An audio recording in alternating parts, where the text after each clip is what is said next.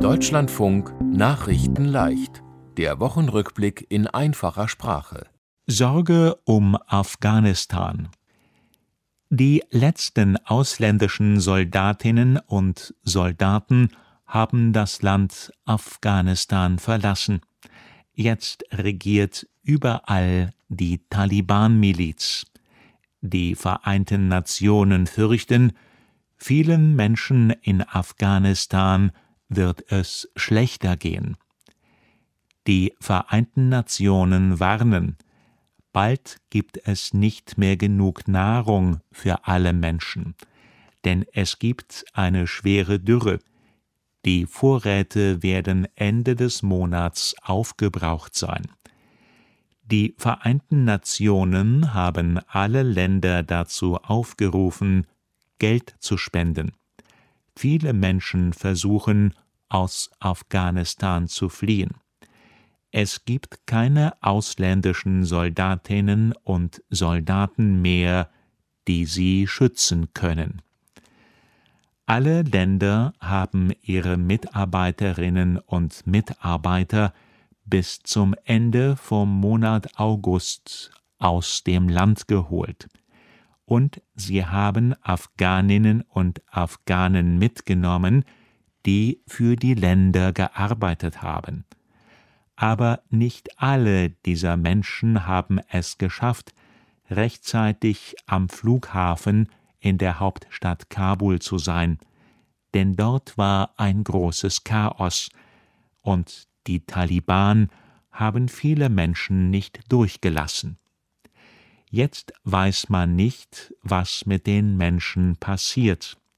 Sie haben Angst, dass die Taliban sie töten, denn die Taliban sind radikale Islamisten.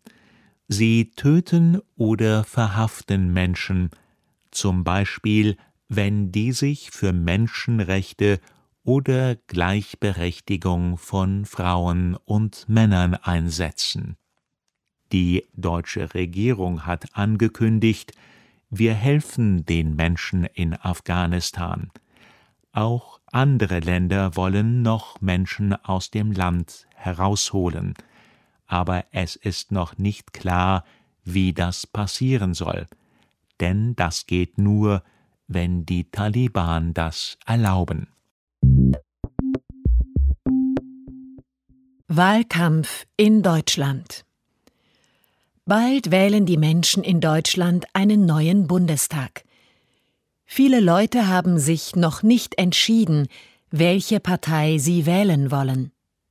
Für sie gibt es eine Hilfe. Sie heißt Valomat. Der Valomat ist eine Seite im Internet. Die Seite kommt von Wissenschaftlerinnen und Wissenschaftlern. Sie haben die Wahlprogramme von den Parteien genau gelesen.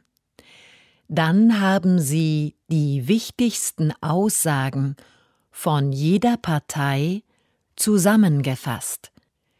Das haben Sie für verschiedene Themen gemacht, zum Beispiel für Umweltpolitik, für Wirtschaftspolitik und für Außenpolitik, die Wahlprogramme von den Parteien sind sehr lang und kompliziert geschrieben. Wer den Wahlomat nutzt, sieht Aussagen zur Politik. Er oder sie sucht sich die Aussage aus, die er am besten findet.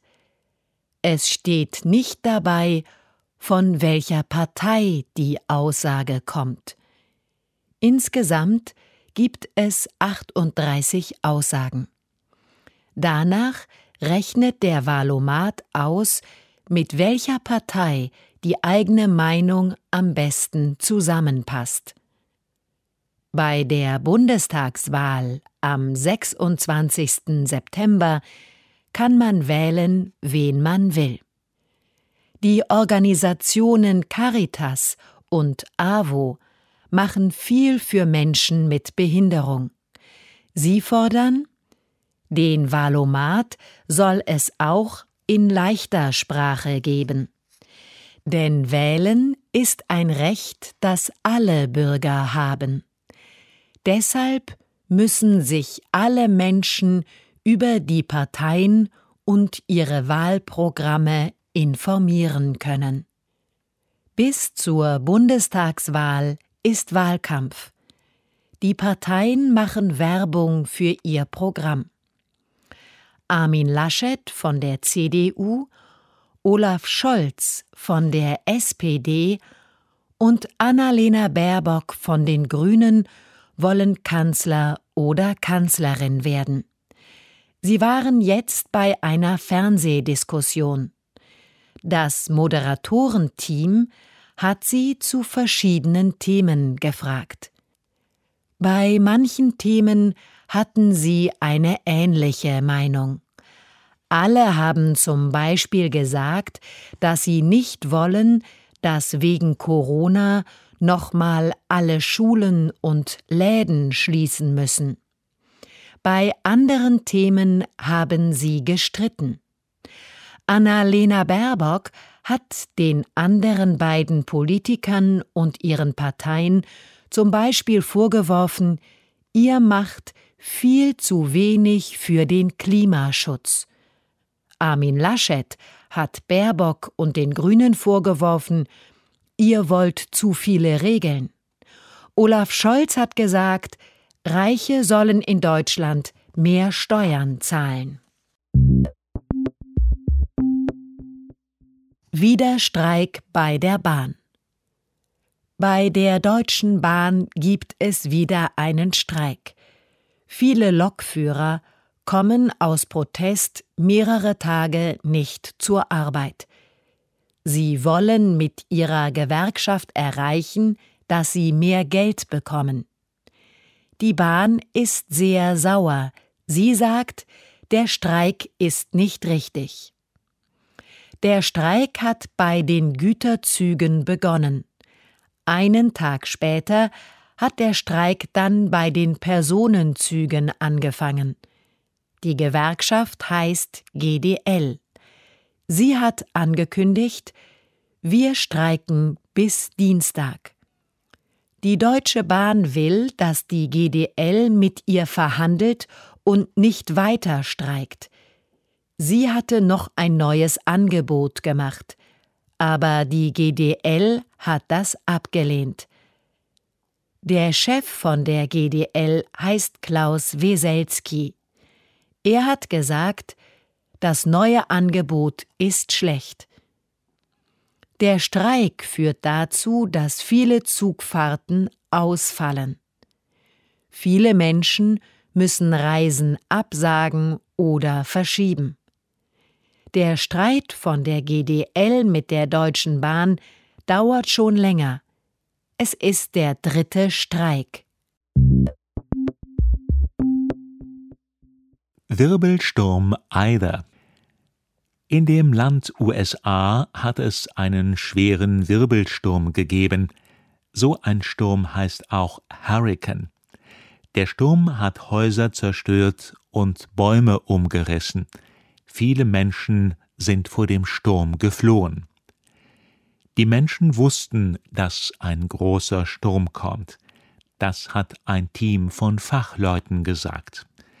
Die Fachleute sehen auf den Wetterkarten, wenn es gefährlich wird. Dann warnen sie die Menschen. Große Stürme wie dieser bekommen Namen. Dieser Sturm hieß Aida. Ida war ein Sturm mit viel Regen. Es gab auch Überschwemmungen. Vor allem im Bundesstaat Louisiana hat der Sturm große Schäden angerichtet. Einige Menschen sind gestorben. Dann ist der Sturm weitergezogen. Er war nicht mehr so stark wie am Anfang. In der Großstadt New York hat es Unwetter mit sehr viel Regen gegeben. Inzwischen sind Helfer in die Gebiete gefahren, wo die Überschwemmungen waren. Sie bringen den Menschen dort Lebensmittel und Maschinen, mit denen man Strom machen kann. So haben die Menschen dort zum Beispiel wieder Licht und Sie können die Heizung anmachen. Medaillen bei den Paralympics Deutsche Sportlerinnen und Sportler haben viele Medaillen gewonnen bei den Paralympischen Spielen. Das sind die Olympischen Spiele für Menschen mit Behinderung. Die Wettkämpfe sind in Tokio in dem Land Japan. Markus Rehm hat eine Goldmedaille im Weitsprung gewonnen. Er ist acht Meter und 18 Zentimeter weit gesprungen. Markus Rehm trägt eine Unterschenkelprothese. Die Schwimmerin Elena Kravtsov hat auch eine Goldmedaille gewonnen. Sie war die schnellste über 100 Meter Brustschwimmen. Talisso Engel hat bei den Wettkämpfen für die Männer über die gleiche Strecke Gold gewonnen. Beide haben eine Sehbehinderung. Im Radfahren hat Annika Zeyen zwei Medaillen gewonnen: Gold im Zeitfahren und Silber im Straßenrennen. Annika Zeyen ist querschnittsgelähmt. Die Radsportlerinnen Jana Majunke und Angelika Dreok-Käser haben in einer anderen Wettbewerbsklasse Medaillen gewonnen. Jana Majunke hat zwei Goldmedaillen gewonnen, im Zeitfahren und im Straßenrennen. Angelika Dreock-Käser hat im Straßenrennen Silber gewonnen. Beide haben eine Gehbehinderung, sie fahren Dreirad. Im Schießsport gab es auch Medaillen für das deutsche Team. Natascha Hiltrop hat Gold gewonnen. Sie hat mit dem Luftgewehr das Ziel in zehn Metern Entfernung am besten getroffen. Natascha Hiltrop hat eine Querschnittslähmung. Das deutsche Team hat noch mehr Medaillen gewonnen. Die Paralympics dauern bis Sonntag, 5. September.